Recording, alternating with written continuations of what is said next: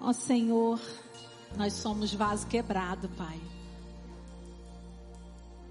Vasos, Senhor, imprestáveis, mas dentro de nós existe um tesouro, assim como a tua palavra diz, ó Pai. E é por causa desse tesouro que nós somos valiosas, Senhor. É por causa desse tesouro que nós somos uma filha amada tua. Nós te agradecemos, Senhor, pelo amor que tu nos dedica pelo cuidado que tu tem com cada uma de nós. Muito obrigada, Senhor. Que apesar de estarmos aqui diante de ti, Pai, como mulheres, às vezes em ruína, Pai, nós estamos, Senhor, amparadas por ti. Muito obrigada, Senhor, porque tu és um Deus fiel. Obrigada, Pai, por essa tarde e fala aos nossos corações. Continua, Senhor, derramando da tua unção. Continua derramando da tua palavra sobre as nossas vidas, Senhor, porque queremos sair daqui restauradas essa tarde. Em nome de Jesus. Amém. Amém. Amém. Podem sentar. Deus abençoe. Obrigada, meninas. Mais Mulher Music. Ó. Oh. Vai ficar bonito, hein? Acho que já pode fazer até camiseta. Tô brincando. Eu queria convidar vocês a abrirem as suas Bíblias lá é, no livro de 1 Samuel, capítulo 25. 1 Samuel, capítulo 25, a partir do versículo 1. É um texto grande. Mas eu quero ler com vocês, eu vou ler na versão NVI, que é a versão é, que a igreja geralmente coloca aqui na frente, né? Gosto muito da, da linguagem de hoje, mas nesse momento eu vou ler na versão, é, na NVI. Diz assim a palavra do Senhor, 1 Samuel capítulo 25, a partir do versículo 1. Diz assim: Samuel morreu e todo Israel se reuniu e o pranteou e o sepultaram onde tinham vivido, onde tinha vivido em Ramá. Depois Davi foi para o deserto de Maom, e certo homem de Maom, que tinha seus bens na cidade de Carmelo, era muito rico. Possuía mil cabras e três mil ovelhas, as quais estavam sendo tosquiadas em Carmelo. Seu nome era Nabal, e o nome da sua mulher era Abigail, mulher inteligente e bonita, mas seu marido, descendente de Caleb, era rude e mau. No deserto, Davi ficou sabendo que Nabal estava tosquiando as ovelhas. Por isso enviou dez rapazes, dizendo-lhes: Levem minha mensagem a Nabal em Carmelo e cumprimentem-no em meu nome. Digam-lhe: Longa vida para o Senhor, muita paz para o Senhor e sua família, e muita prosperidade para tudo que é seu. Sei que você está tosquiando as suas ovelhas. Quando seus pastores estavam conosco, nós não os maltratamos, e durante todo o tempo em que estiveram em Carmelo, nada que fosse deles se perdeu. Pergunte a eles e eles lhes dirão. Por isso, seja favorável, pois estamos, estamos vindo em época de festa. Por favor, dê a nós e seus servos e a seu filho Davi o que puder. Os rapazes foram e deram a Nabal essa mensagem em nome de Davi e ficaram esperando. Nabal respondeu então aos servos de Davi: Quem é Davi? Quem é esse filho de Jessé? Hoje em dia, muitos servos estão fugindo dos seus senhores. Por que deveria eu pegar o meu pão e a minha água e a carne do gado que abati para meus tosqueadores e dá-los a homens que vêm que eu não sei de onde? Então os mensageiros de Davi voltaram e lhe relataram cada uma dessas palavras. Davi ordenou aos seus homens: ponham suas espadas na cintura. Assim eles fizeram e também Davi. Cerca de 400 homens acompanharam Davi, enquanto 200 permaneceram com a bagagem. Um dos servos disse a Abigail, mulher de Nabal: Do deserto, Davi enviou mensageiros para saudar o nosso Senhor, mas ele os insultou. Versículo 18. Imediatamente Abigail pegou duzentos pães, duas vasilhas de couro cheias de vinho, cinco ovelhas preparadas, cinco medidas de, de grãos torrados, cem bolos de uvas passas e duzentos bolos de figos prensados, e os carregou em jumentos. e disse aos seus servos: Vocês vão na frente e eu os seguirei. Ela, porém, nada disse a Nabal, seu marido. Enquanto ela ia montada num jumento, encoberta pela montanha, Davi e seus soldados estavam descendo em sua direção e ela os encontrou. Davi tinha dito: De nada adiantou proteger os bens daquele homem do deserto, para que nada se perdesse. Ele me pagou o bem com o mal.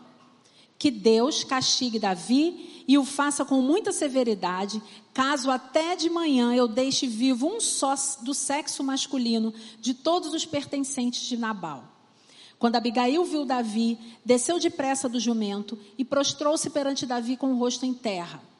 Ela caiu a seus pés e disse: Meu senhor, a culpa é toda minha. Por favor, permite que tua serva te fale. Ouve o que ela tem a dizer. Meu senhor, não deis atenção àquele homem mau, Nabal. Ele é, ele é insensato conforme o significado do seu nome, e a insensatez o acompanha. Contudo, eu, tua serva, não vi os rapazes que, me, que o Senhor me enviou. Agora, meu Senhor, juro pelo nome do Senhor e por tua vida, que foi o Senhor que te impediu de derramar sangue e te, e te vingares das tuas, com as tuas próprias mãos que os teus inimigos e todos os que pretendem fazer-te mal sejam castigados como Nabal. E que este presente que a tua serva trouxe ao meu senhor seja dado aos homens que te seguem. Esquece, te suplico, a ofensa da tua serva, pois o Senhor certamente fará um reino duradouro para ti, que travas os combates do Senhor e que em toda a tua vida nenhuma culpa se ache em ti. Amém. Eu vou parar por aqui, esse, esse texto termina um pouquinho depois, mas eu vou explicar um pouco dessa história, antes de começar a falar a respeito dessa mulher, Abigail. É, o texto começa falando sobre a morte de Samuel. Samuel foi um profeta muito importante para o povo de Israel. É, ele teve uma figura muito representativa ali no meio do povo, principalmente para Saul e para Davi, que foram os primeiros reis de Israel.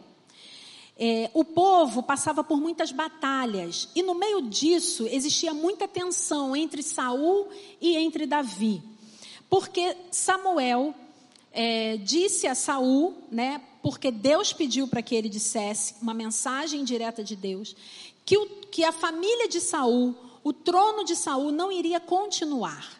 Saul foi o primeiro rei de Israel e ele foi escolhido porque é, ele estava na presença de Deus. Ele, o texto da palavra diz, na primeira, em 1 Samuel, que ele era um homem é, corajoso, forte, guerreiro, cheio do Espírito de Deus.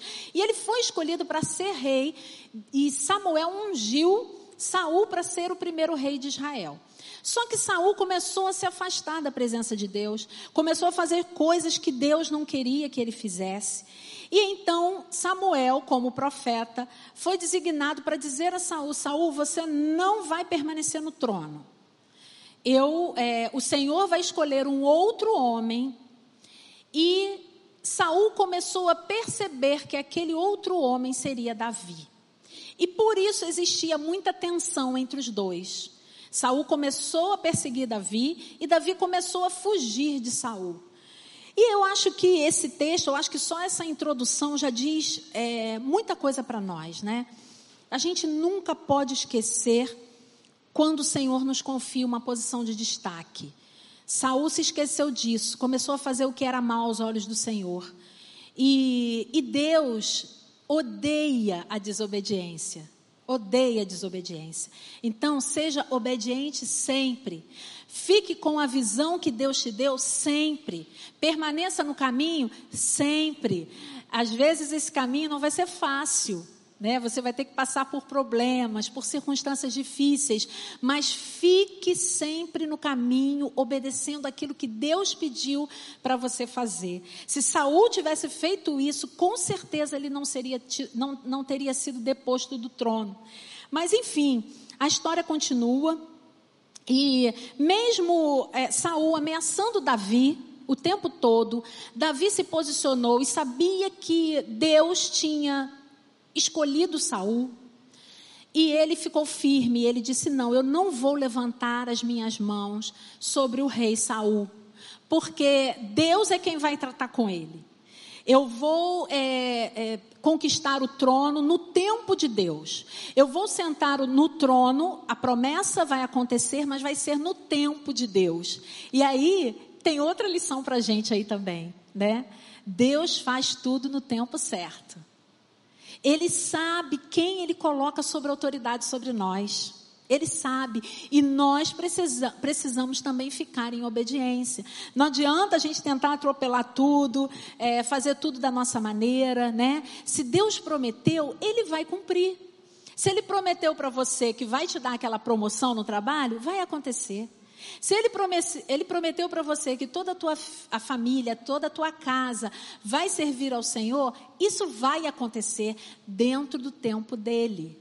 O Senhor faz tudo dentro do seu tempo. E aí, em uma das ocasiões que Davi fugia de Saul, voltando aqui para o texto, né, para essa introdução, a introdução dessa história, ele estava junto com 600 homens que também não concordavam com aquilo que Saul estava fazendo no reino. Então Davi tinha o seu exército, um exército pequeno, mas eram homens muito valentes, e a palavra de Deus diz que eram os valentes de Davi. E eles viviam com Davi para todos os lados, né? Davi teve uma época que se abrigou perto ali no, do mar Mediterrâneo, é, no norte de Israel. E foi naquele lugar que ele encontrou Nabal e a família de Nabal. Nabal era um homem muito rico, era um homem, ah, o texto fala que ele tinha muitas ovelhas, tinha muitas cabras, ele era um negociante muito famoso e muito rico naquele tempo. Só que ele era um homem, além de ser rico, era um homem muito grosseiro. E ele era conhecido pela falta de educação que ele tinha, né? Pela, ele tinha aquela, aquele, aquela maneira de ser e ele já tinha uma fama de que era um homem mau, de que era um patrão mau, que era um cara rude, né, grosso. E o texto fala isso. E naquele tempo, é, os homens, como eram homens guerreiros, homens que viviam com Davi, geralmente eles viviam saqueando alguns lugares para poder sobreviver, né? Era uma causa política que eles estavam vivendo na época. Mas Davi e seus homens nunca tinham feito nada com os pastores de Nabal. Eles, pelo contrário, o texto fala lá no versículos, nos versículos 15 e 16 que os próprios pastores te, dão, dão um testemunho muito bonito a respeito de a respeito de Davi, falando: esses homens eram muito bons para nós, eles não nos maltratavam, de noite e de dia, eles eram como um muro ao nosso redor, nos protegendo. Então, aqueles guerreiros de Davi estavam protegendo sempre os pastores de Nabal, os rebanhos de Nabal, enfim, os bens de Nabal. E chegou uma época que eles chamavam de época de tosquiar as ovelhas, que era uma época parecida com a colheita, só que era a época de tirar a lã das ovelhas para fazer negócio com aquilo. E naquela época, eles faziam a tosquia das ovelhas e eles faziam uma grande festa entre os funcionários. Era parecido com essas festas de final de ano, onde o funcionário ganha o décimo quarto ou ganha algum brinde da empresa. Era bem parecido com o que a gente faz hoje, né? E aqueles homens estavam ali fazendo aquele trabalho e de repente Davi manda alguns dos dez homens do seu exército pedir a Nabal alguma coisa para comer. Porque, afinal de contas, sustentar 600 homens não era fácil. E eles precisavam tirar comida de algum lugar. E aí, quando aqueles homens chegam para pedir a comida para Nabal, Nabal diz assim: Não sei quem é Davi, não conheço Jessé, não vou tirar da minha comida para dar para uma pessoa que eu nem sei quem é. E Davi fica muito, mas muito furioso, muito chateado. Davi tinha um temperamento muito esquentadinho, né? Era assim mesmo. Se você começa a ler 1 e 2 Samuel, 1 e 2 Reis, você vai conhecer um pouquinho o temperamento de Davi. Davi era um guerreiro. Era valente, era corajoso, não tinha medo de ninguém né? Certa ocasião circuncidou vários lá só para ganhar a mão de uma, uma, mulher, levou lá vários prepúcios de homens, arrancou a cabeça do gigante Golias. Então era um cara assim que chegava e fazia e sangue era faca no dente mesmo e sangue nos olhos com Davi. E Davi ficou bem chateado com a resposta de Nabal e falou para todo mundo assim: Olha só, vamos fazer o seguinte: 400 vem comigo, vamos botar a espada na cintura, porque nós vamos lá, vamos matar Nabal e todo mundo da casa dele. Meu nome não é Davi, se até amanhã estiver em pé ou vivo um homem do sexo masculino, ou uma pessoa do sexo masculino da casa de Nabal. Então ele fez um juramento de morte para aquela família, ele declarou guerra contra aquela família e ele foi é, e ia fazer mesmo. E ele foi ao encontro daquela casa. Até que, até que, uma mulher ficou sabendo de tudo aquilo que estava acontecendo. E essa mulher era Abigail. Abigail era a esposa de Nabal, aquele homem grosseiro, aquele homem dominador, aquele homem tratante. E a palavra de Deus diz lá no texto que Abigail era uma mulher bela e inteligente. Ora, o que, que uma mulher bela e inteligente estava casado com um homem grosseiro, né, dominador, tratante, ruim, é, pão duro? Pois é, naquele tempo provavelmente os casamentos arranjados, Abigail estava casada com Nabal. Mas existe uma coisa muito interessante nesse texto. O nome Abigail quer dizer filha amada do pai. Olha que coisa linda. Filha amada do pai. Bom, antigamente as pessoas recebiam o nome de acordo com a característica que ela tinha, de acordo com o, o momento em que a família estava vivendo, é, e de acordo com o, os sentimentos que estavam naquela família. Ora, se uma menina, naquela época em que as mulheres não eram consideradas praticamente nada, um homem só valorizava um, outro, um filho homem, porque as meninas não, não serviam para muita coisa, a não ser para dar para em casamento e receber um dote uma mulher ser chamada de filha amada do pai é porque realmente ela foi muito amada. Ela foi muito esperada, ela foi muito desejada, ela foi muito querida. E o texto diz que ela era muito bonita e inteligente. E eu, sinceramente, quem, quem, quem trabalha aqui com, com as questões é, da psique, vai saber que uma mulher se sente bonita e procura ser inteligente quando ela é tratada bem. Quando ela é querida, quando ela é amada. Agora, a gente está vendo que ela está num casamento onde provavelmente ela não era tratada bem. Onde essa mulher foi tratada bem? Na sua casa. Na sua família de origem. Onde ela era chamada de filha amada do pai. Eu não sei qual é a sua história aqui. Né? Não sei como se desenrolou a sua vida, como é o seu testemunho, se é um testemunho ou se é um testemunho, né? Que a gente às vezes vai contar um testemunho, conta tanta coisa ruim. Mas eu sei que tudo aquilo que você passou pode ser passado uma borracha, porque o Senhor é que diz que você é filha amada do Pai, amém? Você é a menina dos olhos de Deus, nós acabamos de contar isso. Você foi criada de uma forma especial. O Salmo 139 diz que desde o ventre da nossa mãe, quando ainda éramos uma substância sem forma, o Senhor já estava nos vendo. Ele já estava nos abençoando, ele já nos conhecia, ele sabia como nós seríamos, como seria a nossa voz, como seria o nosso andar, como seria nosso cabelo, como seria a nossa vida. Então sinta-se amada, sinta-se valorizada por esse Deus. entenda que mesmo que circunstâncias ruins, olha uma mulher aí casada com um traste, né? Eu não estou falando especificamente para maridos, tá? Ou que maridos são ruins, nada disso. Estou dizendo a história dessa mulher. Uma mulher casada com um homem que não a valorizava, que não a tratava bem, que era grosseiro. Mas ela se sentia linda e inteligente.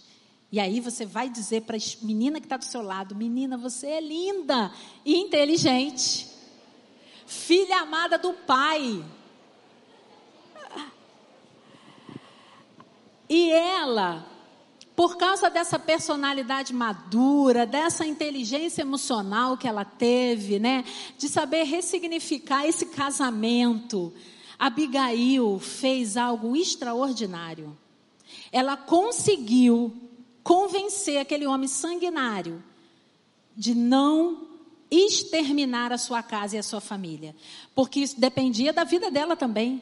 A vida dela também estava em jogo ali. E sabe como ela fez isso? A primeira coisa que eu vejo nesse texto que ajudou Abigail nesse momento foi que ela tinha pessoas de confiança do seu lado. Lembram que o servo foi lá contar para ela? Olha, Davi teve aqui, oh, Davi mandou uns homens, falaram isso, isso e isso para o meu patrão, e o meu patrão respondeu isso, isso e isso. Patroa, pelo amor de Deus, nós vamos morrer todo mundo. Provavelmente essa pessoa que contou isso para Abigail era uma pessoa de confiança. Era uma pessoa que estava caminhando com ela ali sempre. Era uma pessoa que ela podia, que dependia, a vida dessa pessoa dependia dela. E ela estava rodeada de pessoas de confiança. Eu não sei como é que está a sua vida, se você tem amigas, se, não, se tem ou não pessoas de confiança ao seu lado. Eu sei é que você precisa buscar pessoas de confiança ao seu lado. No hebraico, a palavra amizade, nós precisamos ter amigos, né? A palavra amizade, ela, ela se pronuncia shezed. E, e, essa mesma palavra é a mesma palavra que no hebraico é usada para seguidor ou discípulo. Então, amigo, seguidor, discípulo, quer dizer a mesma coisa. É uma pessoa que, que tem um relacionamento de amor profundo com você. E não importa se essa pessoa é do seu sangue ou não. É um chezed. Se você não tem um chezed, ou uma chezed, né? Para o português a gente tem que colocar no feminino. Tem que procurar, gente. Para sair de enrascadas, às vezes, nós precisamos ter amigos ao nosso lado. E eu vou dar um testemunho aqui de um ministério que eu tenho assim muito orgulho, junto com meu esposo, de estar à frente desse ministério. É um ministério singular, gente. Que povo amigo! Que povo que chega junto, que tira o outro do sufoco. Eu nunca vi. Eles são muito parceiros. Eles são muito amigos, né, Lúcia? É um povo bom, que sabe a dor que o outro está sentindo. Então procura um Chezed. Procura alguém para você seguir. Procura um discípulo, ou para você discipular, para você ser discipulado. E é engraçado, eu não posso deixar de falar a palavra seguidor e lembrar de mídia social, gente. Não posso. Quando eu descobri o significado dessa palavra Shezed, falando de seguidor, que eu preciso ter um relacionamento profundo, olha isso. Olha como hoje nós somos levados a ter relacionamentos com pessoas que nós não conhecemos a fundo. Então, legal, você tem mil, eu tenho dois mil seguidores, três mil seguidores, eu sou responsável por aquele Chezed. Eles são meus seguidores, não são? Então eu sou responsável por aquilo que eu posto, por aquilo que eu coloco, porque eles são seguidores. Eles, eu preciso nutrir amizade. Tem amigos de confiança do seu lado. Você tem? Você é uma mulher de confiança? As pessoas podem confiar em você ou não? De repente você conta alguma coisa, isso já vira boato, né? Sai logo ali daquele, daquele meio de dois, de três. Pense bem nisso. Então, para a gente conseguir mudar as circunstâncias, nós precisamos ter pessoas de confiança ao nosso lado. Amém? Quem a partir de hoje vai buscar alguém de confiança? Vai se machucar, irmã, não gosto de ter amigos, porque a gente se machuca. Gente, faz parte. Falei isso aqui na conferência, não tem como. Vai machu... Relacionamentos são assim. Às vezes a gente se machuca, mas a gente sacode, né? A poeira e arruma outro, outros amigos. Ou não, ou perdoa e continua com os mesmos. Abigail também teve é, muito sucesso nessa empreitada que ela teve, porque ela tinha um caráter conciliador. Gente, é muito difícil encontrar mulher que seja reconciliadora. Olha, não é fácil não. Ela, na mesma hora que ela soube o que tinha acontecido, ela preparou um banquete. Gente, foi um banquete mesmo. Se você olhar lá no texto, o que, que ela prepara, e ela precisou preparar muita coisa para 600 homens, ela prepara um banquete maravilhoso. Para quê? Para provocar a reconciliação. Às vezes nós mulheres precisamos provocar reconciliação. Nós precisamos ter um caráter conciliador. A gente precisa fazer um jantar gostoso, né? Fazer uma coisa diferente para pedir perdão. A gente precisa chamar o, o filho. Já fiz isso tá? Convidei meu filho, ah, vamos comer um hambúrguer, ou então vem aqui que eu quero conversar com você. Nós precisamos promover reconciliação onde nós estivermos. Vocês já pensaram se essa mulher chegasse e disseminasse discórdia ao invés de reconciliação? Ia ser uma catástrofe. Nós somos relacionais, a mulher tem isso dentro dela. Isso faz parte do caráter da mulher, a reconciliação, e a gente precisa buscar isso. Nós somos relacionais a ponto de unir todos os nós. Todas as pontas que estão, que estão soltas, nós temos essa habilidade. Se você não tem, peça ao Senhor, porque isso é natural da mulher, é papel da mulher ser relacional. Isso é um dom que Deus nos dá. Então, mulher, seja conciliadora, seja pacificadora o tempo todo dentro das relações. É relação entre pai e filho? Ok, entre no meio e seja pacificadora. Né? Não coloque mais lenha na fogueira. É relação entre marido e sogra? Entre no meio e seja pacificadora. Dê uma palavra de encorajamento, dê uma palavra de conciliação, de amor. Seja relacional, de fato, e amorosa, assim como Abigail fez. Ela conseguiu resolver essa questão de morte tendo um caráter conciliador. Uma outra coisa que Abigail fez foi se humilhar e pedir perdão pelo pecado da sua casa. Gente, que coisa linda.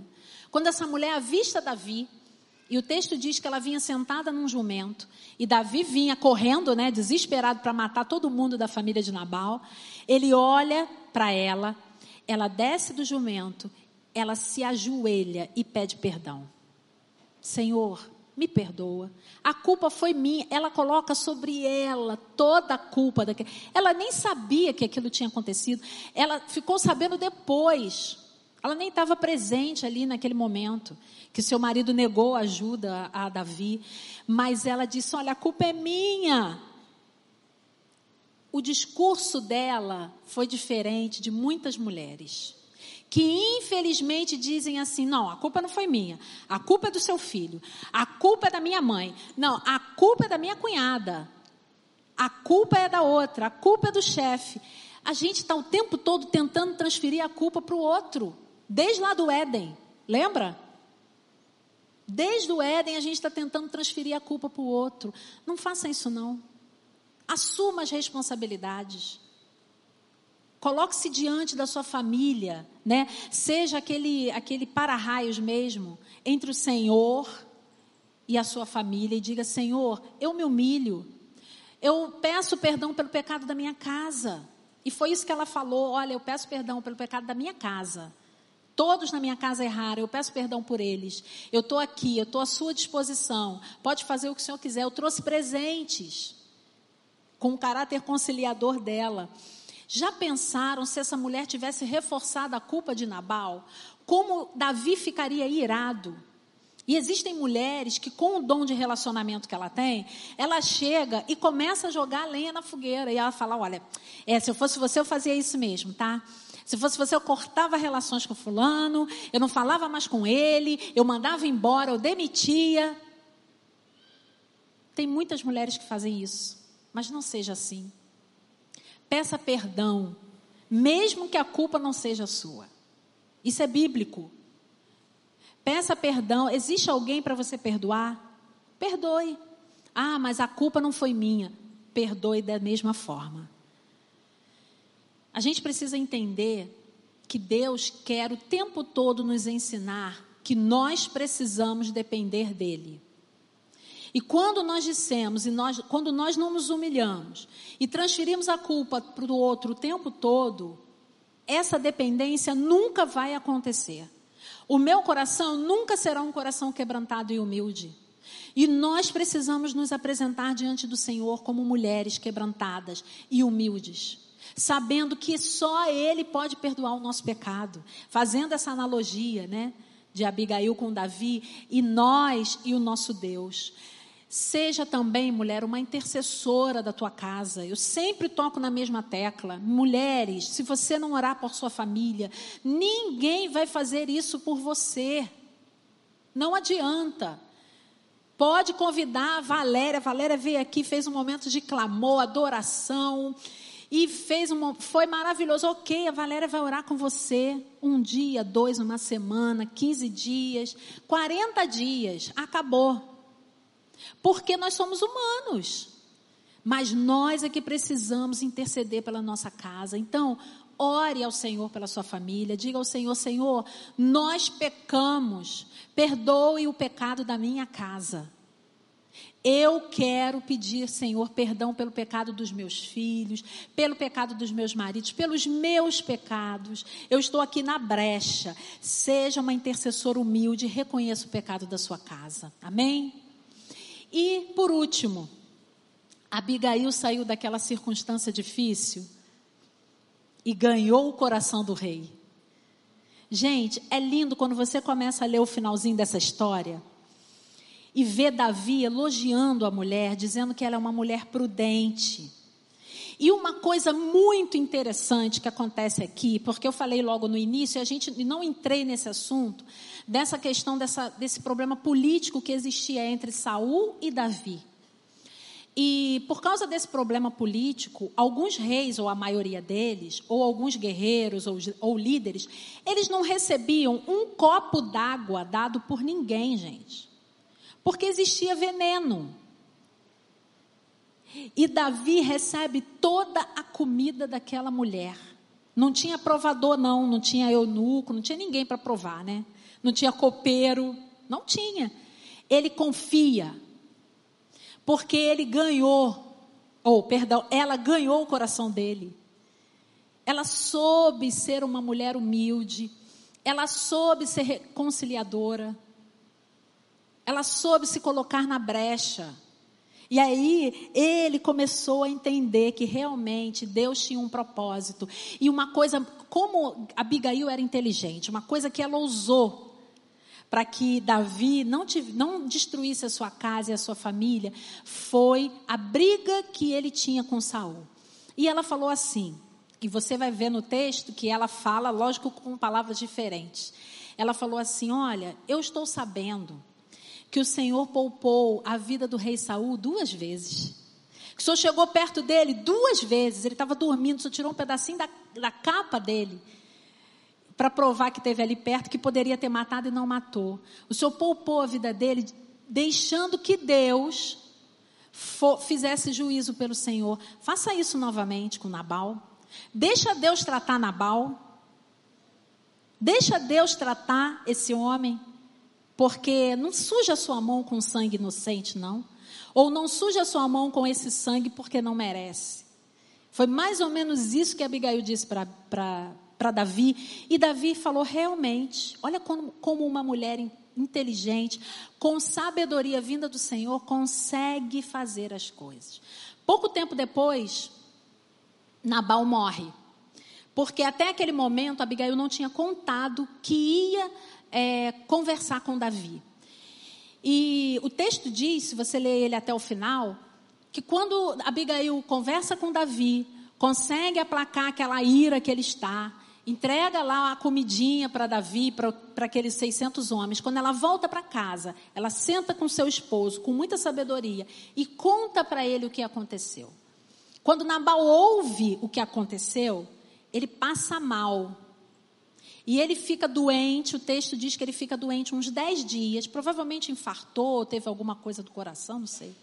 Fica doente durante 10 dias e depois ele morre. Davi não precisou mover uma palha contra Nabal. Porque foi Deus que foi lá e fez aquilo que precisava ser feito. Então, deixa Deus tratar com os nabais da sua vida. Amém? Se existe algum problema que você não consegue resolver, deixa Deus tratar. Você vai conquistar o coração do rei se você fizer tudo da maneira certa. Amém? Se você fizer tudo da maneira certa. Então tenha cuidado, tenha cuidado nos relacionamentos. Saiba como falar de que forma falar, a hora de falar. E conquiste o coração do rei. Conquistar o coração das pessoas é apenas para quem tem sabedoria vinda do alto e muita inteligência emocional. Porque às vezes a mulher ela é agitada, né? Ela é colérica e ela quer na hora resolver os problemas. Não, acalma. Não é essa a hora, não esse é o momento, não é esse o momento. Saiba como falar, de que forma falar e de, de quando falar. Deus vai te dar sabedoria. Eu queria convidar o grupo de louvor ou o Mais Mulher Music para vir aqui para frente. E quero encerrar essa palavra, essa, essa reflexão dessa tarde, dizendo que Abigail, ela nos inspira de uma forma extraordinária. Primeiro, ela nos inspira pelo seu nome. Lembre sempre desse nome, esse nome é lindo e é pouco comum, né? A gente quase não vê Abigail por aí. Filha amada do Pai. Ela nos inspira pelo seu nome, ela nos inspira porque ela procurava ter pessoas ao seu lado de confiança. Então é isso que eu quero convidar você a procurar a partir de agora. Mulher, não caminhe sozinha. Procure pessoas de confiança para caminharem ao seu lado. Seja uma mulher de confiança. Ela tinha um espírito apaziguador, conciliador. Ela não colocava mais lenha na fogueira, mas ela era pacificadora. Ela chegava e resolvia, uma verdadeira diplomata, né? Ela reconheceu o pecado da sua casa, se humilhou, reconhecendo o pecado da sua casa, e por causa da sua postura, por causa da sua inteligência, ela conquistou o coração do rei.